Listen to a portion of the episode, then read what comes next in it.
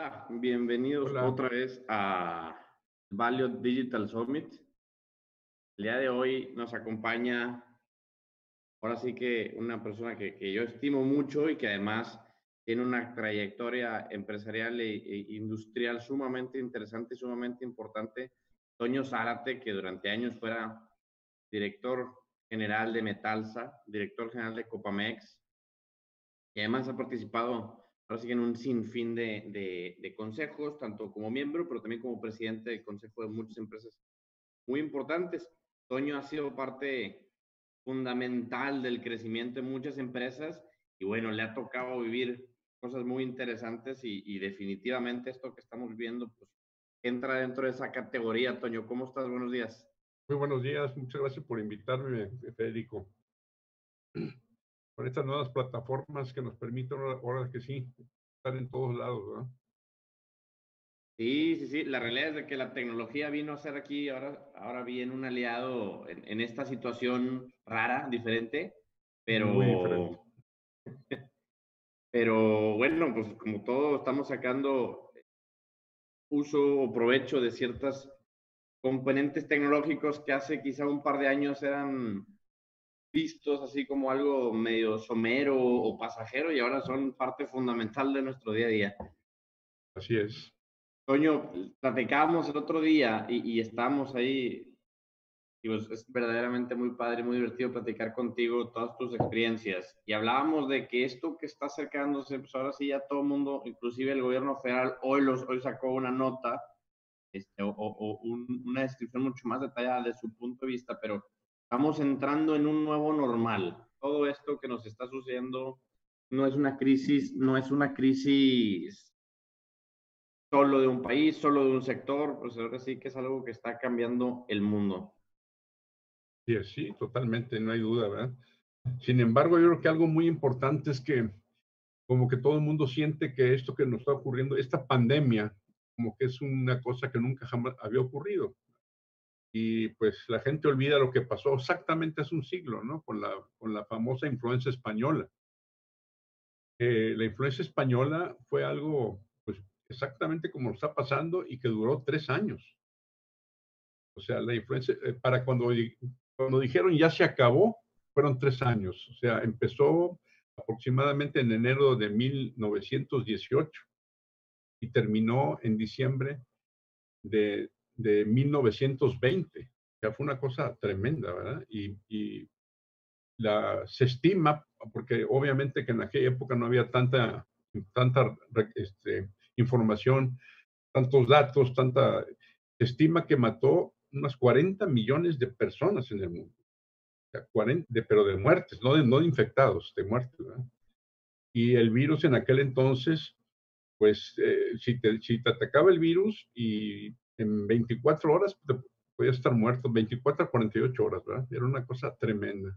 La gran diferencia de ese virus, claro, mataba gente grande como yo también, pero ciertamente tenía un bracket de, de muerte muy fuerte en la gente joven y en niños. Cosa que ahorita no, aparenta no ser así. Ahorita aparenta que está muy dirigido a gente como yo todo, ¿verdad? Este, o, o personas que tienen un padecimiento, ¿no? Eh, a lo que voy yo es que eh, ya ocurrió esto hace un siglo exactamente y la gente se adaptó, pero aparentemente los, eh, todas las precauciones que se tuvieron pues no permanecieron. ¿verdad? Ese, es lo, interesante de aquella ocasión, aunque la gente usaba mascarillas y todo eso, ¿verdad? pero no quedó, digamos, el, el nuevo normal en aquella época, pues quedó todo igual que antes. Eso, eso es algo muy extraño, ¿no? Y en esta ocasión vemos que va, va a haber muchos cambios con el, en el nuevo normal. Es muy, es, es lo que yo veo muy diferente ahora. Como que ya se olvidó de la pandemia. Es más, esto de la influencia española ahorita casi se menciona prácticamente nada, ¿no? Sí, este casi anecdótica. Casi anecdótica. Y este, sin embargo, fue una cosa terrible. O sea, fue, fue más dañino que ahora en desde el punto. Ahora, ¿por qué no se tomaron muchas medidas en aquel entonces? Es porque estaba la Primera Guerra Mundial, y eh, al presidente Wilson le dijeron que no mandara a los soldados a Europa, porque curiosamente se originó en Estados Unidos, a pesar de que se llama influencia española. llama influencia española porque el país que más eh, fue abierto en dar información de la enfermedad fue España, pero no porque se originara ahí, ¿verdad? aunque sí hubo muchos muertos en España. Entonces, el presidente Wilson eh, decidió seguir mandando las tropas a Europa, con todo, y, aunque estuvieran contagiadas las gentes, ¿verdad? Y pues se diseminó por todo el mundo. fue el claro que no fue tan, tan, tan global como ahora, ¿no? Que aquí prácticamente hay pocos países que no, no han tenido el contagio, ¿no? Sí, algo, algo que quizás está afectando mucho a esta, o está teniendo mucho impacto en las vidas de, muchas personas, pues es precisamente por eso. De alguna u otra manera vivíamos en un mundo súper globalizado, súper conectado, en donde traerte una cosa un producto, un bien, una materia de, de China, de India, era cosa prácticamente del día a día. Así es, sí. Este, de repente llegó algo y, ya se especula mucho de la regionalización de las cadenas de valor, este, se especula mucho de, la desglobalización y obviamente se especula mucho en cuanto a, a, este nuevo normal, en cuanto a temas como, pero quizás el, el, más fácil o el más sencillo de los paradigmas que se están rompiendo a lo mejor no, no son paradigmas que, que, nunca iban a llegar, simplemente están llegando más rápido, como el home office o como la telemedicina o la escuela, este, la adopción de la escuela a distancia, entre cosas de ese tipo. Así es. Yo, creo que ahorita va a haber muchos muchos nuevos normales que realmente van a ser benéficos para todo el mundo. Ahora, ahorita, por ejemplo, sea eh, con las universidades, todo el mundo se fue, digamos, vía Zoom, por ejemplo, ¿verdad? Digamos, por puedo decir algo, ¿verdad? Pero en realidad la enseñanza digital no es así. La, enseñanza digital implica, creo que tú has llevado muchos cursos en línea, me imagino, que son cursos rediseñados, ¿verdad? Ahorita básicamente son sesiones presenciales, pero a distancia, la mayor parte de los cursos. El tecnológico está evolucionando lo que le llama modelo eh, flexible digital, el MFD, que le llama el TEC, es un modelo flexible en el cual van evolucionando prácticamente a, una mezcla entre los cursos rediseñados y cursos presenciales a distancia, por decirlo así, ¿verdad? Eh, inclusive ya la graduación la van a hacer a distancia y van a, el título va a ser digital, ¿verdad? El, que quiera un, título de papel lo va a poder solicitar aparte, ¿verdad? En fin, este, creo que va a haber cosas muy cambiantes para, eh, yo que estoy en, algunos consejos, pues vemos que hay comités de los consejos que no tenían ningún sentido que nos, que, nos reuniéramos presencialmente. la, la, plataforma Zoom te sirve muy bien, por ejemplo, sobre todo en comités.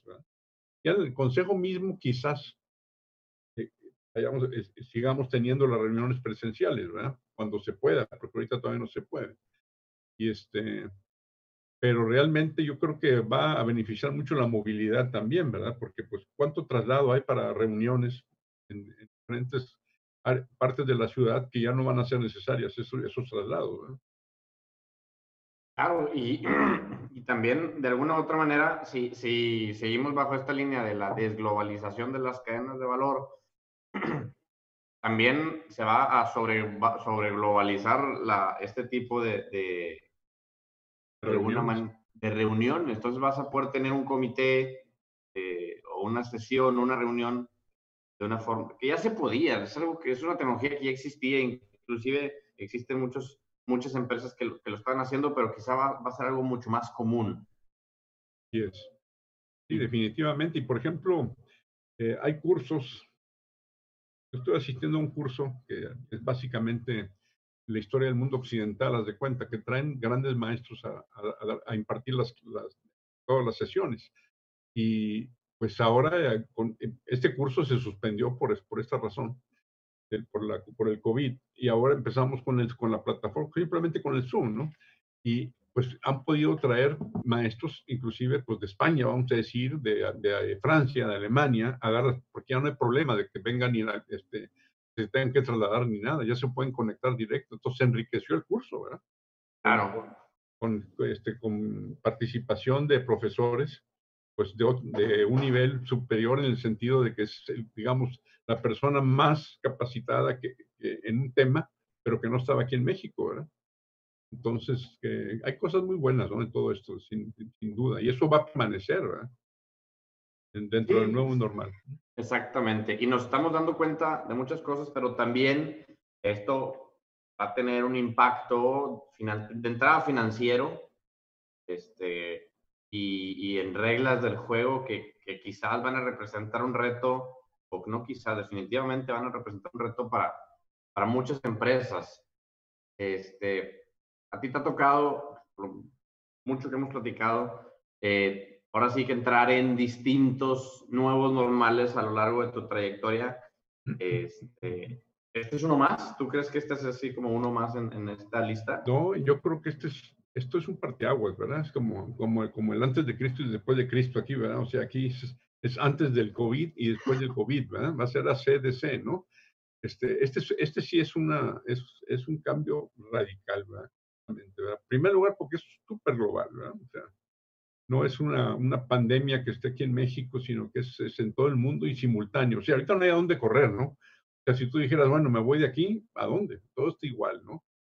Este, yo creo que este es, eh, hay, muchos, hay muchos nuevos normales que, que, se quedaron. Por ejemplo, cuando lo de las Torres Gemelas, el 2001, ahí cambió el mundo completamente en cuanto a seguridad, ¿no? Ahora, ciertamente se genera una industria nueva, ¿no?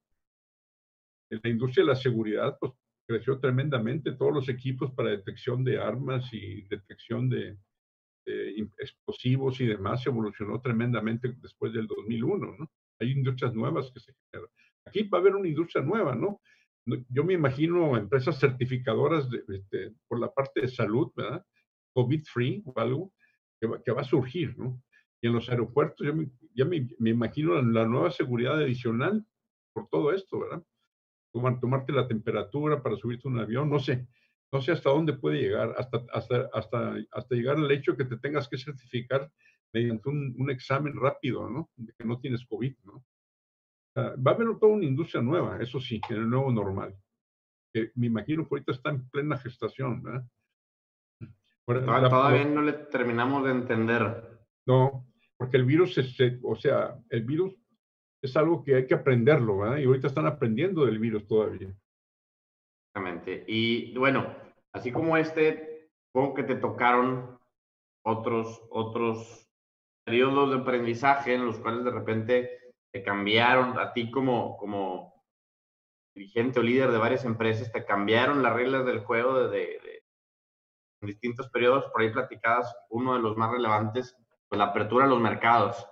Sí, la apertura del mercado, pero hubo, un evento muy relevante en cuanto a la industria automotriz en que yo estaba, muy relevante que cambió todo y que hizo cambiar mucho en aquel entonces a Metalsa.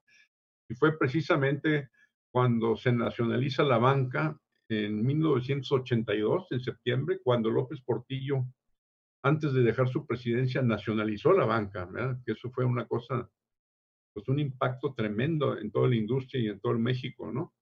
Pues, eh, expropia a los bancos, pasan al gobierno todos, ¿verdad? Y en ese momento se cae la paridad, del, la paridad peso-dólar a la mitad, ¿verdad? Y se paraliza la industria automotriz completa. Se paralizó completamente. O sea, se quedaron con las empresas aquí en México con el, automotrices, con el inventario que tenían y nos dejaron de comprar. Y me acuerdo que tuvimos que cerrar la empresa en aquel entonces cerramos dos semanas sin goce de sueldo, ¿eh? Porque no había ni un quinto. ¿eh? Entonces fue una cosa tremenda. ¿Y ahí, ahí qué fue lo que cambió? Pues que en el nuevo normal dijimos, oye, el mercado de México se, se desploma completamente con una cosa de estas, tenemos que empezar a exportar. Y ahí fue donde fue el cambio fundamental hacia tratar de ir a exportar, ¿verdad? Esto fue antes, obviamente, del NAFTA. Y en, en, en ese momento eh, dijimos, pero tenemos un problema de calidad, dijimos, ¿verdad? Y pues realmente la calidad nunca es un problema, es una solución.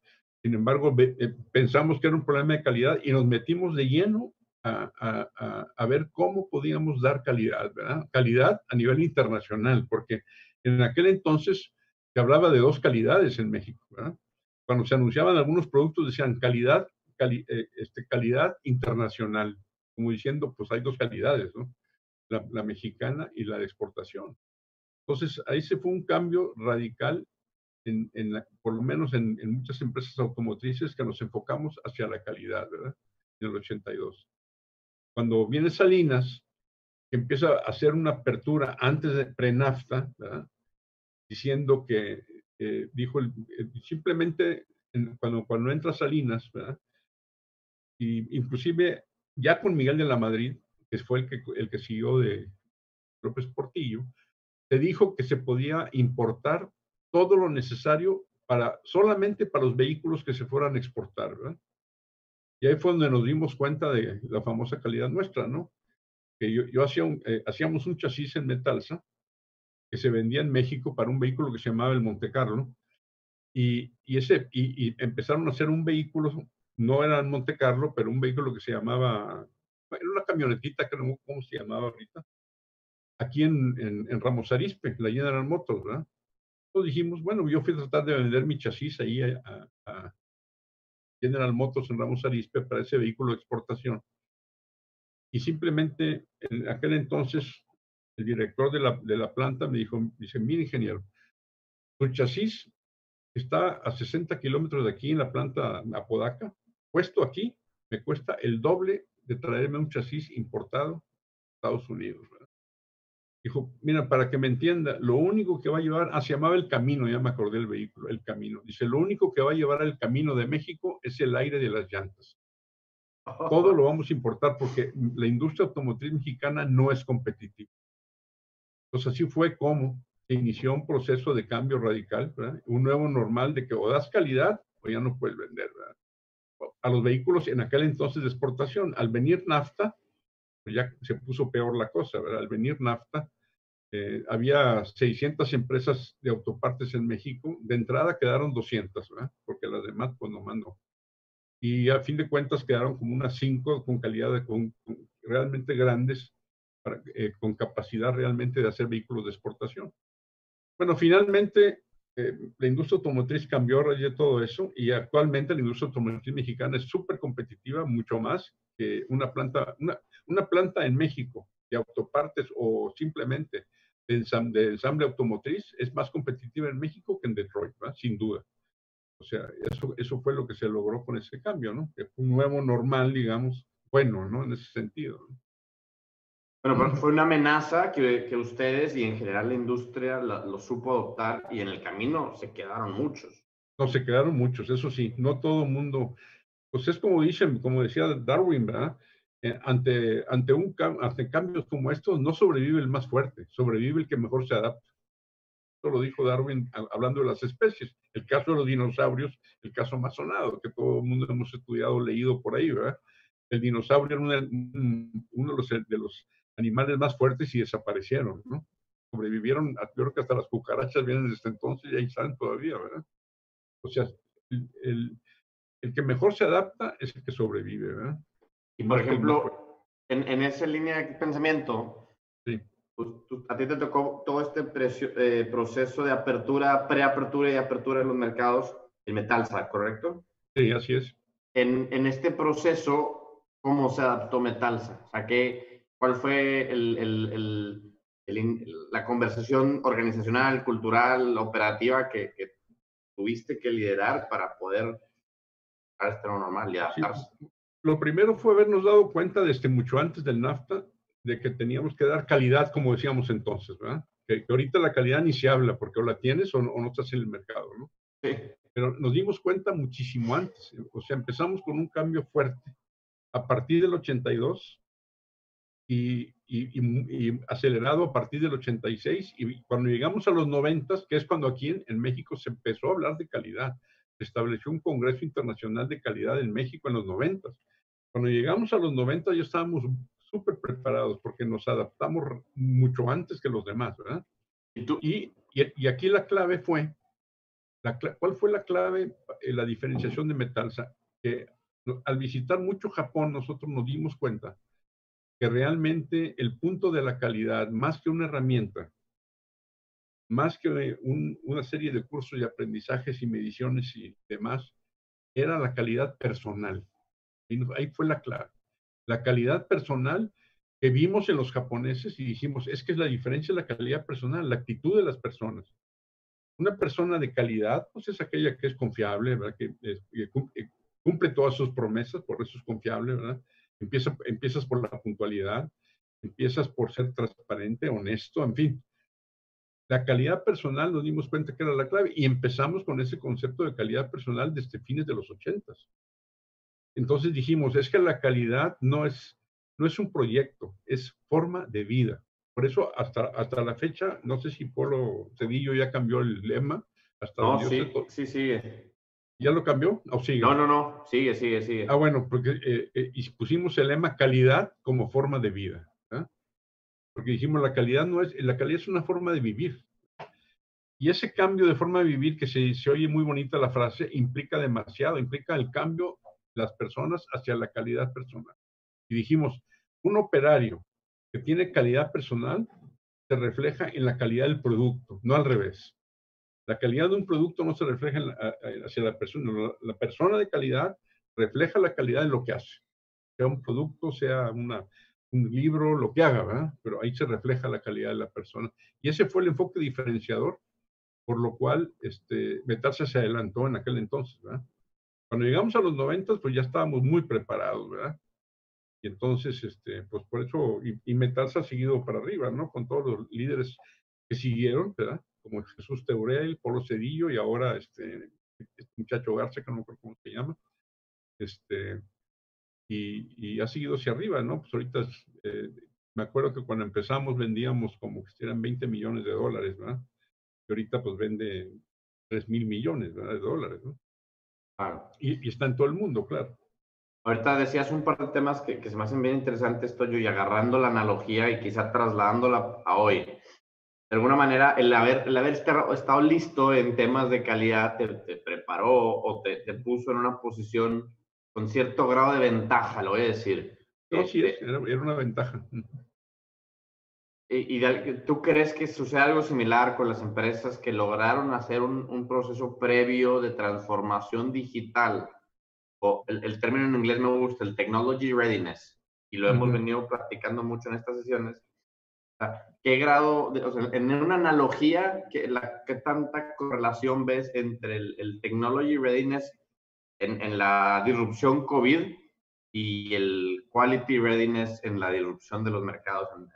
definitivamente, definitivamente que ahorita el que está preparado digitalmente, por ejemplo, en manufactura, ¿no? Vamos a suponer. En manufactura ahorita, en las empresas en que estoy, el problema grave es si, si, eh, se, infecta alguien en una línea de producción, ahorita, y porque hay, hay, empresas que están, siguen trabajando y van a seguir trabajando infecta a alguien y se te infectó toda la cuadrilla que está en la línea, ¿verdad? Hay que ponerlos en cuarentena por lo menos, ¿verdad? Y entonces, ¿qué haces? Tienes que tener gente sustituta, pero si se te hace una, una bola de nieve aquí, paraliza la planta, ¿verdad? Entonces, los que están preparados digitalmente llevan una ventaja tremenda porque han, han, han, han, han realmente sustituido mucha mano de obra, ¿verdad? En el buen sentido, ¿verdad? lo han sustituido este, por simples robots o simple y sencillamente porque ya este, pueden automatizar mejor las líneas ¿verdad? y necesitan menos la dependencia humana en ese momento. ¿verdad? Creo que ahorita la, la parte de, de, transformación digital va a dar una ventaja a aquellos que están más transformados ahorita, sin duda. Por ejemplo, el caso del Tecnológico de Monterrey. El Tecnológico de Monterrey en unos días ya estaba dando todos los cursos, miles de cursos en línea, ¿verdad? Estaban preparados ya y, este, y lo lograron hacer perfectamente. ¿Qué ventaja tuvo el TEC de Monterrey para ahorita eh, eh, este, estar muy rápido? El temblor de la Ciudad de México. El temblor aquel de la Ciudad de México que tanto ruido hizo el, el, el, campus del TEC de la Ciudad de México, ¿te acuerdas que se, que se murieron inclusive muchachos y todo eso? Y paralizaron prácticamente el TEC. Ahí tuvieron que habilitar plataformas digitales para seguir enseñando. Bueno, ese aprendizaje lo usaron ahorita sin problemas, ¿verdad? O sea, para poder seguir adelante. Y otras universidades, que digo, sabemos cuáles son, ¿verdad? No han podido dar ni siquiera los cursos en línea, ¿verdad? Es más, estudiantes que ni siquiera tienen la, posibilidad de conectarse. Entonces, la ventaja, por ejemplo, al TEC, que estaba muy adelantado en todas las tecnologías digitales, fue fabuloso para no interrumpir cursos, ¿verdad? Este, yo tengo unos nietos ahí que están ahorita en el TEC y este, pues ellos han seguido perfectamente estudiando y tienen los exámenes en línea, ¿verdad? Y los exámenes en línea hasta los vigilan de que no copien, ¿verdad? O sea, es impresionante lo que han, sí, han logrado todo eso. O sea, Para empezar, la cámara se prende y se están viendo, ¿verdad? En el examen.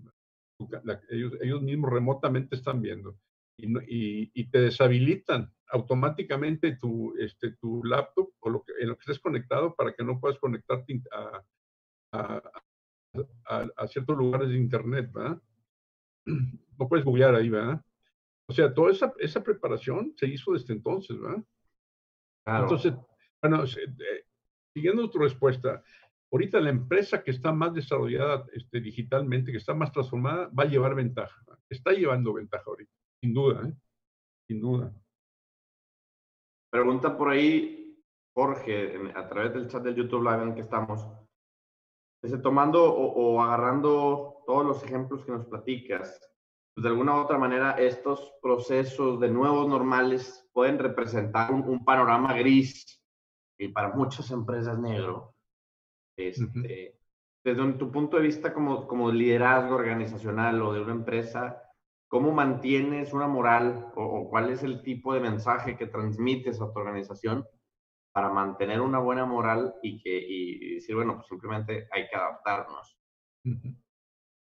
O sea, la pregunta es que cómo mantener, a ver, no entiendo bien la pregunta, ¿cómo mantener? Cómo, cómo, mantener la moral en, en, en épocas de, nuevos normales pueden, pueden verse muy gris, muy negro. Lo primero es la parte del liderazgo, ¿verdad? El líder debe de estar súper presente en, en, estas épocas, ¿verdad? O sea, el líder debe estar conectado con la gente prácticamente a diario, ¿verdad? Por, y por estas vías, ¿verdad? Por Zoom, por como sea, ¿verdad? Claro, no a diario, pero ciertamente constantemente, ¿no? Estar, este, y creo que la comunicación es como el amor, nunca es suficiente, eso está clarísimo. ¿verdad? Entonces, por ejemplo, ahorita en muchas empresas, pues los líderes están reduciendo el sueldo, ¿verdad? O sea, es común ahorita que el director general se baje el sueldo a la mitad, ¿verdad? Y que los, y que los consejeros no cobremos también, ¿verdad? O sea, eh, empieza de arriba hacia abajo, ¿verdad? Inclusive han llegado a que la gente le tiene que reducir el sueldo por un rato, ¿no? Digo, por un rato que no sabemos cuánto va a ser el rato, ¿no? Pero, claro. Eh, entonces, estas cosas son muy difíciles y estas cosas hay que comunicarlas, ¿verdad? Y no, y no hacer comunicación en cascada. Es decir, el líder tenga que decir, mira, vamos a reducir el sueldo y tú dile a la gente eso, no, y en cascada, no. La comunicación tiene que ser de líder directo, ¿verdad? Hacia la gente. Hoy, ¿verdad? Decir, yo, ahorita ha habido varios mensajes por video, ¿verdad? De los líderes que dicen, yo me estoy rebajando sueldo a la mitad, los directores están rebajando un 30% y pues vamos a tener que pedirles eh, a ustedes que vamos a tener que reducir el sueldo, por ejemplo, ¿verdad? Este, pero eso hay que decirlo de, o sea, de cara, cara a cara. Claro, no se puede ahorita presencialmente, pero por lo menos por esta vía, ¿no? Lo están haciendo. O sea, para mantener la moral, lo primero, primer punto es comunicación del líder, es el primer punto, ¿verdad? Porque para buenas o para malas, oír del líder te, ayuda mucho y levanta la moral. Ahora, desde luego que el líder tiene obligación de, dar un, de, buscar un camino, un camino eh, esperanzador, ¿verdad? Eso hay que comunicarlo, ¿verdad? Pues es parte del liderazgo, decir, bueno, vamos a hacer esto y esperamos esto, ¿no? Y, y, y, y, ciertamente anunciar buenas y malas es muy importante. Repito, la comunicación es como el amor, never enough. Pensé que ibas a, pensé que ibas a agarrar una frase de tipo del maquillo, cuando hablabas de, del amor. ¿Tipo, ¿Tipo de qué, perdón?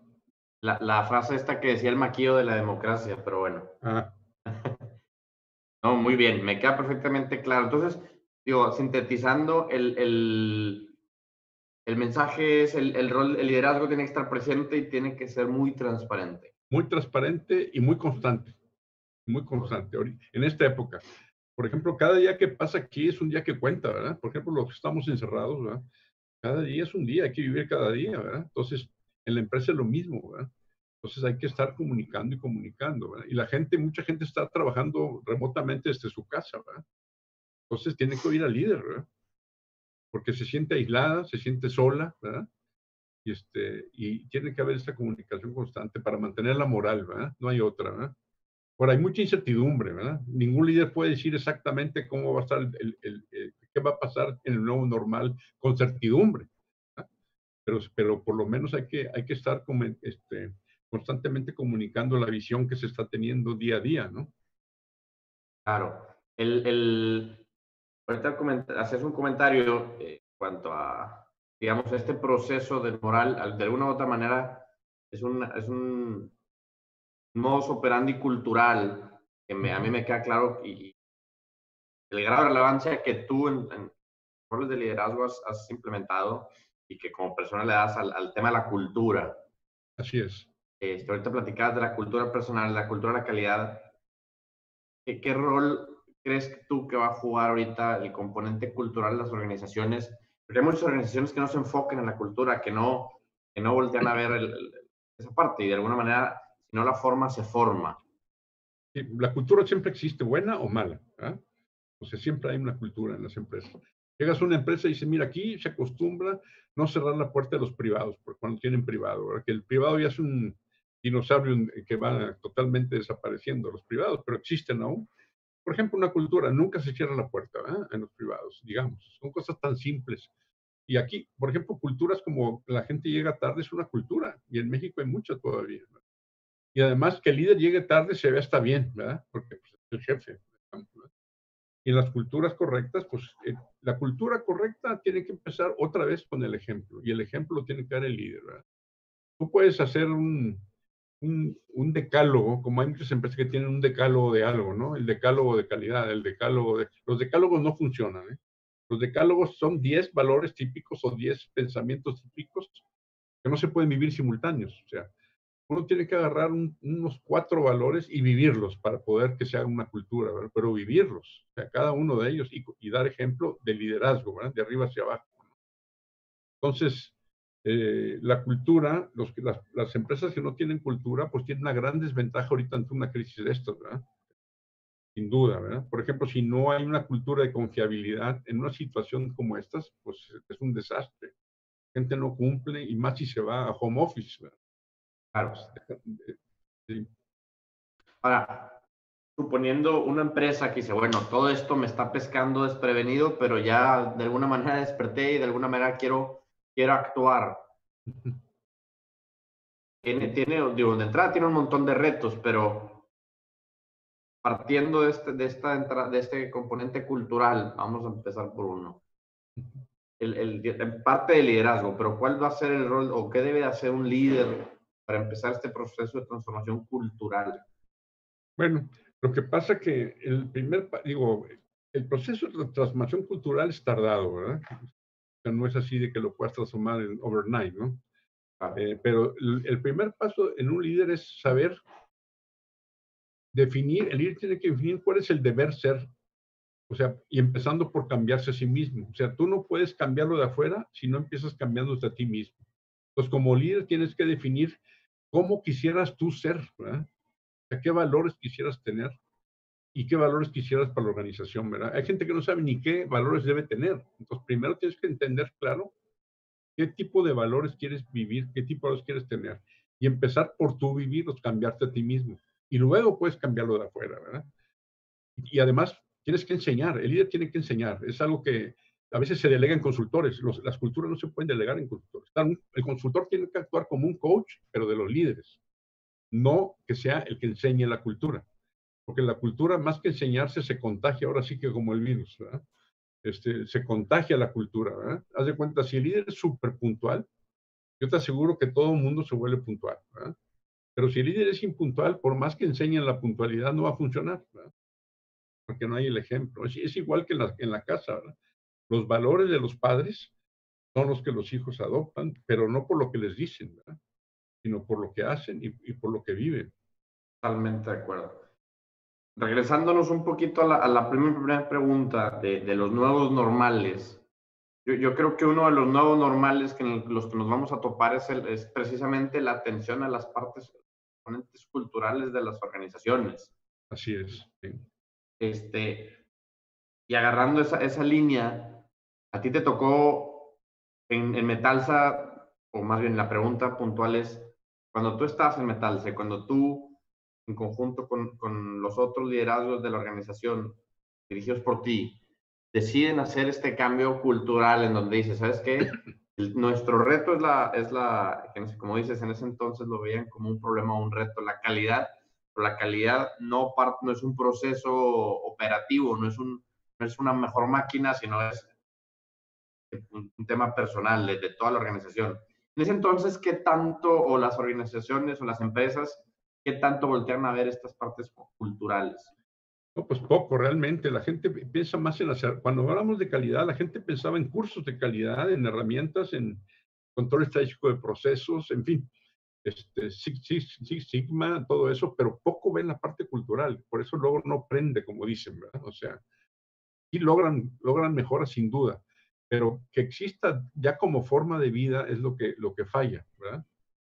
Fíjate, cuando empezamos allá en los ochentas, en los ochentas la cultura en México era totalmente, hablamos hablar de un solo tema que fue central en metal, o sea, la puntualidad en particular.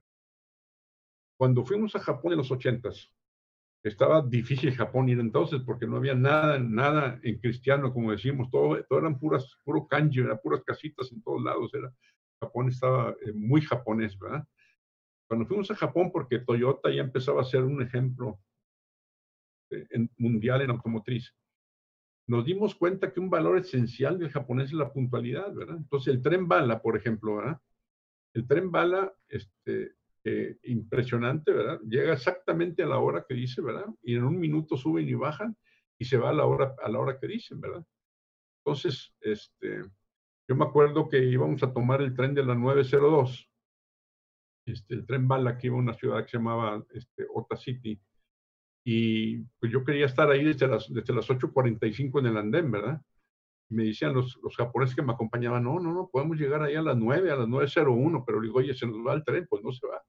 Entonces, el tren llegaba exactamente, si el tren era de las 9.02, llegaba al andén a las 9.01 con 30 segundos, baja la gente en 30 segundos por vagón, ¿verdad? Cada vagón se desocupa en 30, baja la gente que va a bajar ahí, y en, y en los siguientes 30 segundos subimos.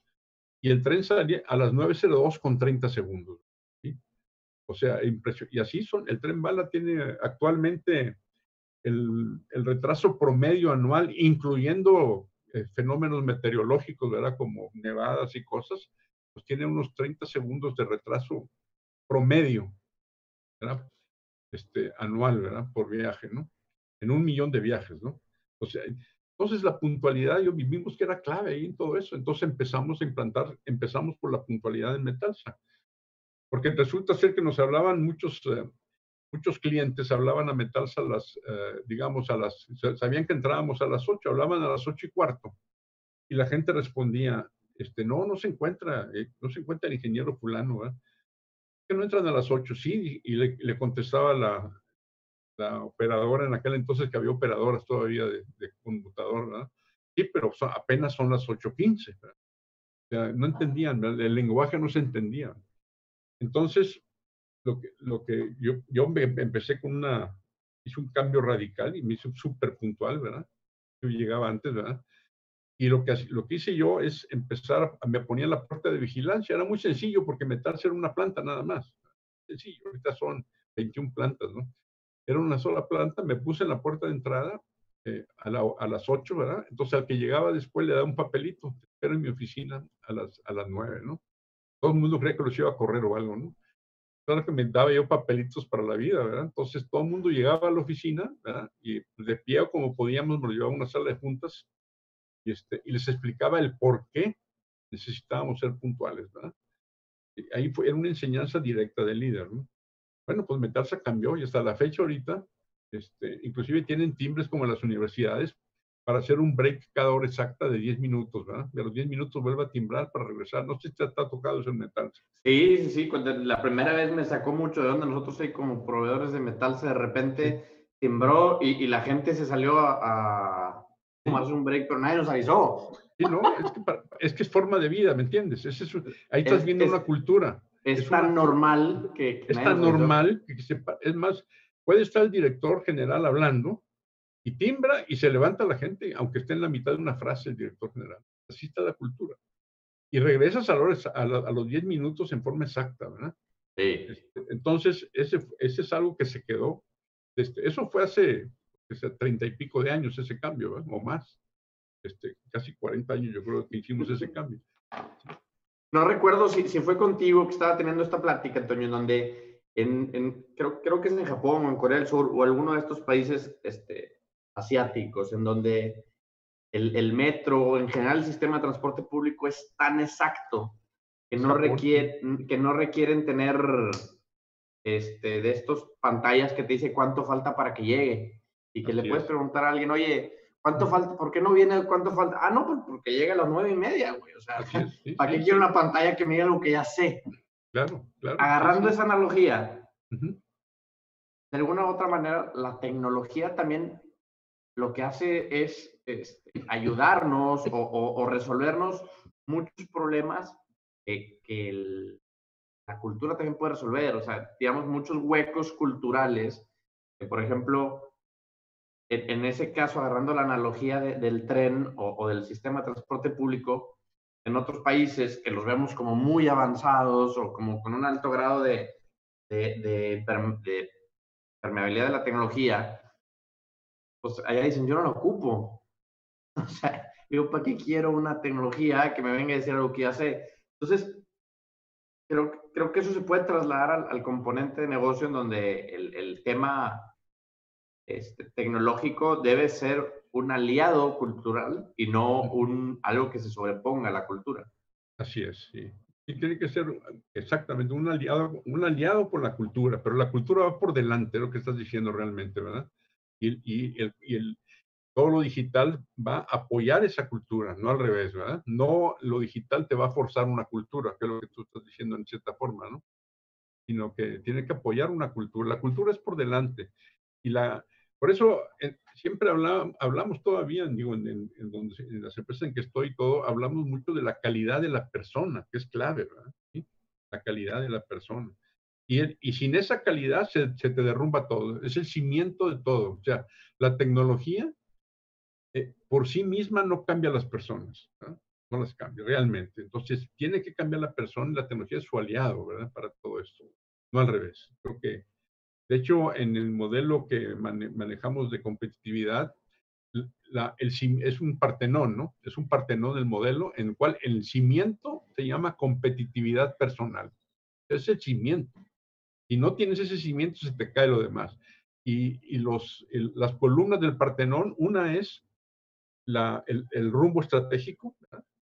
Otra es eh, la operaciones lean, ¿verdad? O sea, o, operaciones de excelencia. Y, el otro, y la otra columna es innovación como forma de vida. Esa es clave. Innovación como forma de vida. ¿Qué es lo que hacen ahorita Google y los demás? Están constantemente innovando, ¿verdad? Ya no se habla de calidad, nadie habla de calidad ahorita. Ahorita todo el mundo es... Antes decíamos calidad como forma de vida, ahora es innovación como forma de vida. Y y, encima de todo eso va el liderazgo, es el techo del Partenón, el líder que jala todo eso, ¿sí? Y entonces, pero el cimiento es la competitividad de la persona. Si la persona no es competitiva, de nada sirve lo demás. O sea, tienes que partir de, formar personas. O sea, una labor de líder es precisamente, precisamente formar personas, desarrollar personas, ¿verdad? Y hay, hay directores generales que se van de una empresa y se derrumba todo, porque todo estaba basado en que, en que el líder se encargaba de que la gente obedeciera las órdenes, ¿no?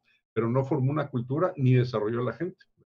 Entonces, digo, empezando a conectar puntos, porque la verdad es que se nos está, se nos está yendo muy rápido la conversación, empezando a conectar puntos, hay ciertos elementos que a lo largo de, tu, de, lo que a ti te ha tocado vivir y probablemente este, en, el futuro van a seguir siendo, digamos, fundacionales en, el, en, cualquier organización, cualquier empresa, como la relevancia del rol de liderazgo en cuanto a la implementación de la cultura, en cuanto a ser el primero que, que, viva esta cultura, eh, el rol de liderazgo en cuanto a enseñar en lugar de, de, de corregir, etcétera digamos, esa parte se, se, tiene ahí, pero también hay, otras, hay otros componentes que se van por ahí evolucionando, que se empiezan como nuevos normales, que se, luego pasan a ser normales y luego pasan a ser must-haves.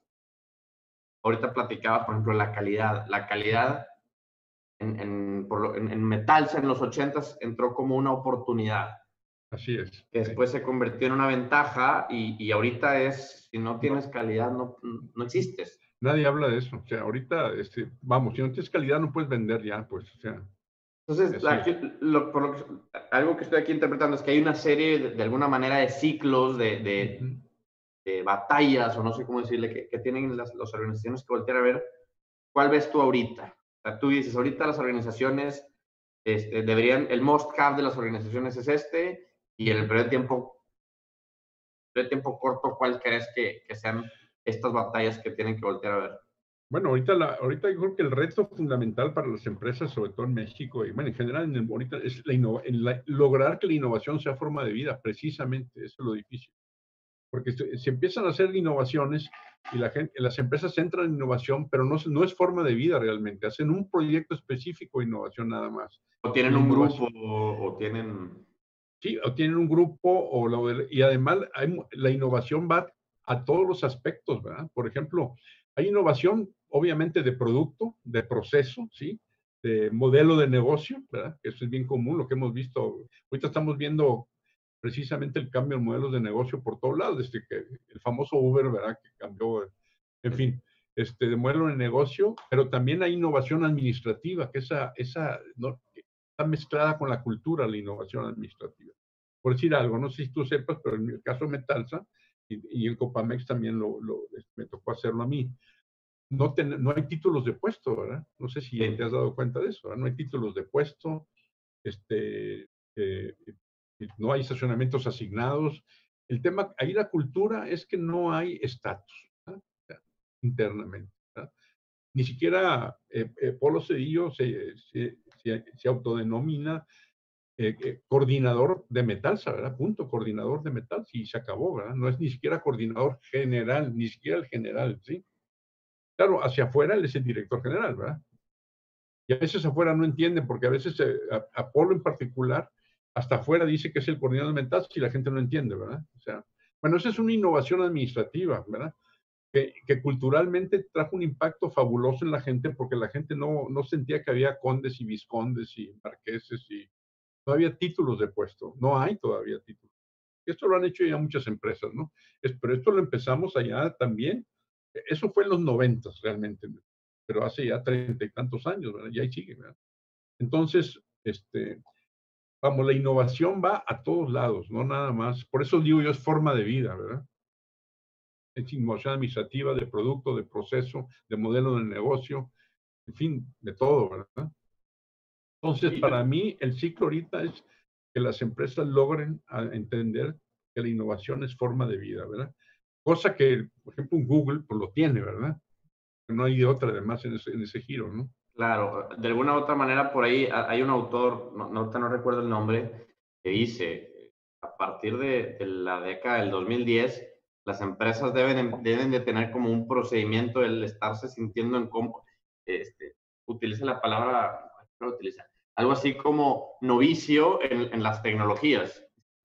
Una empresa que, que, sienta que ya domina una tecnología significa que estás algo atrasado. Así es. Siempre tienes que tener un reto por delante tecnológico, ¿verdad? Eh, la transformación digital es otra que en las empresas en México se ha dificultado mucho, no, no lo entienden. Te consta a ti los problemas que hemos tenido tú y yo tratando de introducir la transformación digital, ¿no? Digo que la gente se resiste, se resiste y se quieren ir por lo más básico y lo normal. Y ahorita con el COVID, pues le llegó la, ahora sí que le llegó el golpe, ¿verdad? Si no estás transformado digitalmente, te pega más duro, ¿verdad? Todo esto, ¿no? O, este o, recompensa para los que sí lo, lo, están haciendo. Ah, sí, no, te da una ventaja competitiva, totalmente, ¿verdad? Imagínate una, una, una planta que está automatizada ahorita. Oye, pues ¿cuál bronca tienes de contagio, verdad? Sí, Digo, a lo mejor, a lo mejor es una, una analogía un poco injusta porque ya todos sabemos el, el, final de esta historia, pero imagínate que esto hubiera sucedido justo cuando Netflix evolucionó a, a un modelo digital, ¿verdad? Porque Netflix te mandaba el DVD a tu casa, ¿no? no claro, Netflix, no es una, Netflix no es una empresa nativa digital. Eso hubiera sido un, un acelerador de, de, la muerte anunciada de Blockbuster, o sea. Así es. Sí. Y ahorita fíjate, Netflix, y, en general ahorita ya hay muchas plataformas así, pero digamos, Netflix ahorita pues es la salvación para estar encerrado, ¿verdad? ¿Eh? Sí, claro. Pues puedes, puedes, ver películas y ves todo. Si, todo eso, si no hubiera estado ahorita en esto, pues una cosa terrible, encerrado aquí sin poder ir al cine y, ¿verdad? Este, sí, sí, sí, imagínate. El, Zoom, las videoconferencias, o sea, la realidad es de que, eh, ahora sí, agarrando la, la, analogía o la historia que platicabas al inicio de la conversación, sí. a los que les tocó esto a principios del siglo pasado, ha sido verdaderamente una locura, porque de entrada pues, es mucho más complejo el, estar aislado. No, no, no se aislaron, punto, no se aislaron, no, se podía, pues ¿cómo te aíslas? ¿Cómo te aíslas? ¿Quién te va a entregar el mandado ahí en aquel entonces, verdad? ¿Cómo lo pides? El teléfono además era, era, era con operadoras centrales, ¿verdad? O sea, como los cordoncitos esos que habíamos que ponían, ¿verdad? Los cables, ¿no? Que conectaban de uno a otro. O sea, ahí por eso, por eso murieron 40 millones de gentes en el mundo, 40 millones muertos. Imagínate los contagios, ¿verdad? Ahorita estás hablando de que el contagio va, creo que como, no sé ni cuánto ahorita, ya ni quiero ver. Porque... Creo que poquito menos de cuatro, ahorita te digo. Sí, más tres y pico millones, ¿no? Algo así. De contagios, ¿verdad? Aquí estamos hablando de 40 millones de muertes. Y hay quien dice que fueron 100 millones, entre paréntesis. sí, la, la, calidad de la información no es la de hoy. No, no, no, no. Hay quien dice que fueron 100 millones, porque países poco desarrollados no, no dan ni la cuenta, ¿verdad? Ni les importaba que se moría la gente, ¿verdad? Entonces, una cosa terrible, ¿verdad? O sea, esto que nos está pasando ahorita comparativamente con la influencia española, pues no es, digo, estamos mucho más controlados a pesar de que lo que está pasando, que estaba feísimo, ¿no? Pero yo creo que la gente que dice que este es el apocalipsis, pues hay, también en la, en influencia española hubo ese apocalipsis, ¿verdad? Y no se acabó el mundo, ¿verdad? Aquí estamos, ¿no? Oye, Toño, pues muchas gracias por estarnos acompañando el día de hoy. Este, igual para, yo creo que aquí nos podríamos quedar hablando dos, tres horas sin así. Sí, no, pues si agarramos, agarramos labia y cuerda, pues no. Pero ya de alguna u otra manera, este, regálanos un pensamiento de cierre ya nada más para, para poder podernos ir todos a trabajar muy a gusto. Yo creo que lo más importante es que eh, de esto que estamos viviendo, vamos a salir más fuertes, todos. Todos vamos a salir más fuertes, todos vamos a, mejorar como personas, definitivamente, ¿verdad? Porque, ¿Por qué como personas? Porque le vamos a dar valor a cosas que no le damos valor, ¿verdad? Como, como me decían mis nietos, me decían, me dicen pane, ¿verdad? Papá grande, no pan, me dicen pane. Es que realmente ahora sí queremos ir a la escuela, tienen ganas ya de ir al colegio, ¿verdad? Pero este, ahora ven el valor de muchas cosas, ¿verdad? Entonces, todo, yo creo que el pensamiento fundamental es que vamos a salir mejores personas, sin duda, todos, ¿verdad? Los que sobrevivamos, porque no, digo, hay algunos que a lo mejor no sobrevivimos, ¿no? Yo estoy en el bracket de edad que tengo que estar súper encerrado, ¿verdad? Pero este, los que sobrevivamos, digamos, que, no va a ser tan grave la cosa esta, ¿verdad? Este, vamos a salir adelante, número uno, más mejores personas. Esa es la clave. Oye, Toño, antes de irnos nada más, salió una pregunta aquí que, que, me encantaría poder contestar. A ver. Dice, ¿cómo ve que afecta este tipo de innovación en la que no hay títulos de puesto con el sentido de pertenencia del equipo? Que las personas identifiquen su rol en el equipo este, a, través del, de su título. No hay ningún problema, ¿eh? absolutamente ningún. Cuando empezamos con esto de quitar títulos, decíamos que estábamos, que estábamos locos. Imagínate en los, en los 90 esto sonaba estúpido, ¿no? Oye, pero ¿cómo vas a saber yo si soy gerente o no soy gerente? No pasó absolutamente nada. Las descripciones de los puestos no tienen nada que ver con el título, ¿sí? Para nada, ni con el nivel en que estás. Eh, alguien le puede reportar a un director general y no es ni gerente ni nada y simplemente tiene una descripción de puesto. O sea, los puestos quedan claros. O sea, no, no hay ni un problema en la formación de equipos, al revés, se forman mejor los equipos, porque tienes que definir exactamente el rol, ¿verdad? El nombre del puesto no te dice nada. Y no te dicen qué es lo que tienes que hacer y cuál es tu descripción de puesto y tu rol, ¿verdad? Entonces, no hay problema para nada y eso ha quedado clarísimo en Metalsa después de treinta y tantos años o más de haber, abandonado los títulos de puesto. Y se los puede comentar los que están ahí ahorita, ¿verdad?